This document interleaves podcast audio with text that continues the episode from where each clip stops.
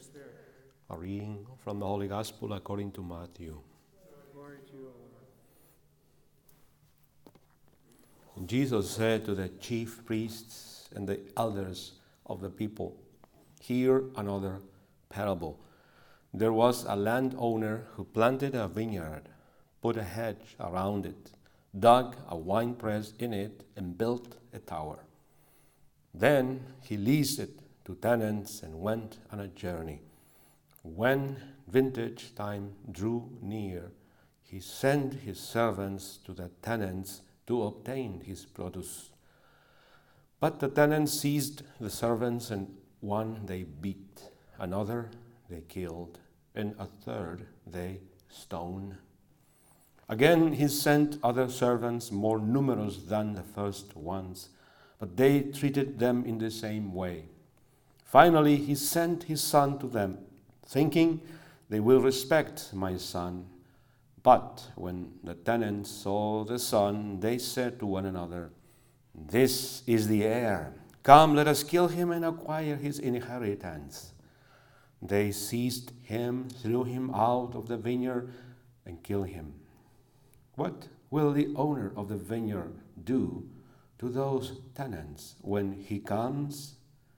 They answered him, He will put those wretched men to a wretched death and lease his vineyard to, a, to other tenants, who will give him the produce at the proper times. Jesus said to them, Did you never read in the scriptures? The stone that the builders rejected has become the cornerstone. By the Lord has this been done, and it is wonderful in our eyes. Therefore, I say to you, the kingdom of God will be taken away from you and given to a people that will produce its fruit. When the chief priests and the Pharisees heard this, heard his parables, and they knew that he was speaking about them, and although they were attempting to arrest him, they feared the crowds, for they regarded him as a prophet. The gospel of the Lord. Praise you, Lord Jesus with all the respect to the chosen people of God, which I love with all my heart, I have nothing against them. And yet, Jesus is one of them, a Jew.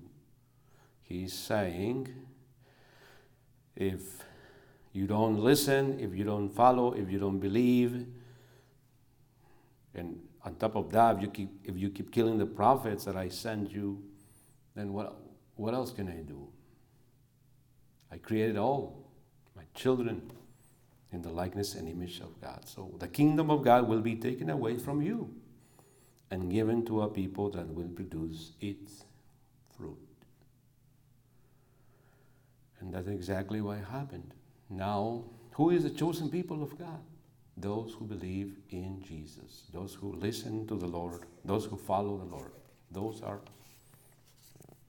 the chosen people of God. And Jesus himself said that when he was talking to the people, and somebody told him, Hey, Jesus, your mother is there, and he's calling you.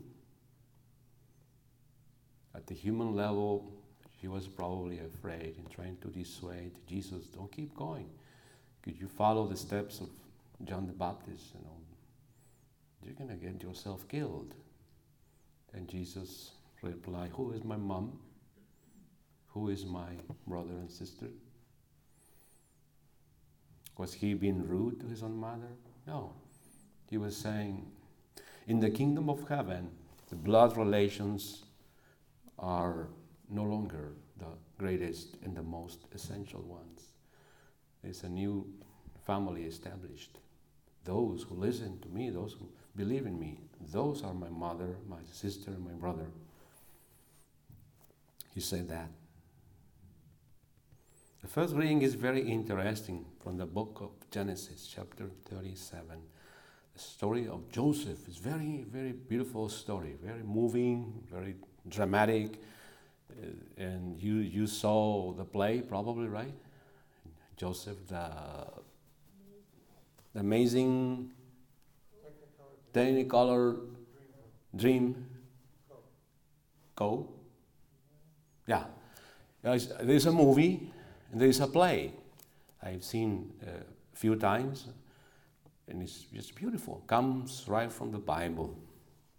What is going on, just briefly to talk about that? Joseph was a favorite to some extent of his father. Sometimes families do that. The father has a favorite. And jealousy came up. You know, why is he preferring him against or above us? You know, let's kill him. You know, let's get rid of him. You know, that's not fair. And uh, well, uh, when a papa or mama has a favorite, it doesn't mean uh, he doesn't love the others. But those those kind of dynamics might happen in families. You know? Sometimes I might feel I am the favorite, you know, and I act, might act in certain ways. But Joseph was a very good, good man, very good uh, young man, and you know, you know, we know what will ensue from this story. You know? He's thrown into a cistern, he's rescued, and then he's sold as a slave into the Egypt and in Egypt become the vice president in Egypt.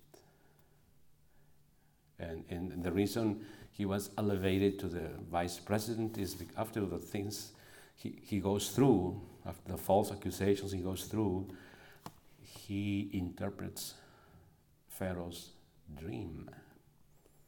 There's seven branches, seven cows, seven fat, seven thin. And he, so he put him in charge of all his administration. He was the business manager in Egypt, Joseph. And what comes after is very powerful, right? When the, the famine strikes the region, or the brothers come looking, they said they have food in Egypt. They have a lot of food in storage because of Joseph. Right? They didn't know that in going to request for some food, they were going to meet him. And they did. The encounter is very powerful, right? Very powerful encounter. And then uh, we can always read that in the book of Genesis. And then he forgives them. And very powerful. And they actually stay there, right? Stay in Egypt. And that's how the people got into Egypt. Grow and grow and grow. And the rest of the story, we know the Pharaoh will get worried. Uh, too many Hebrews, though, you know, let's start killing the boys. too many of them. If they keep growing at this level, you know, Hebrews were like Hispanics, you know, very prolific, like rabbits. They grew quickly. It's exactly what's happening in the U.S.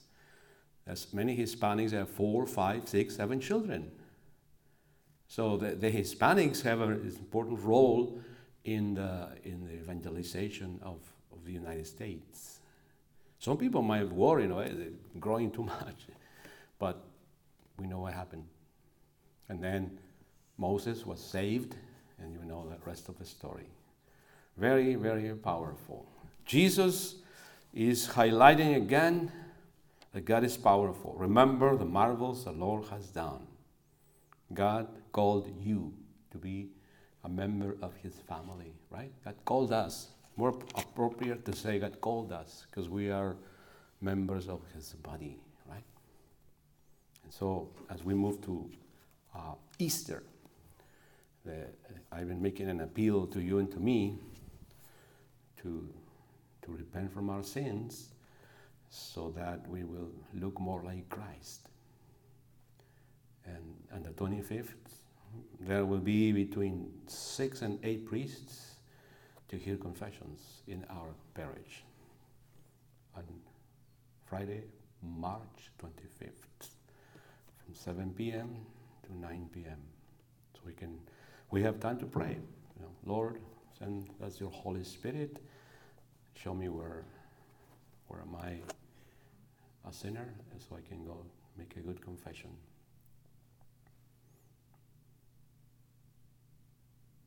So that we don't kill Jesus, right? In us, like all the prophets were killed, Jesus himself was killed. Sin kills Jesus in us. You agree? Yeah, so we don't want that. We don't want Jesus to live in us, not to kill him. And a good way to have Jesus to live in me and us is to make a good confession. Amen.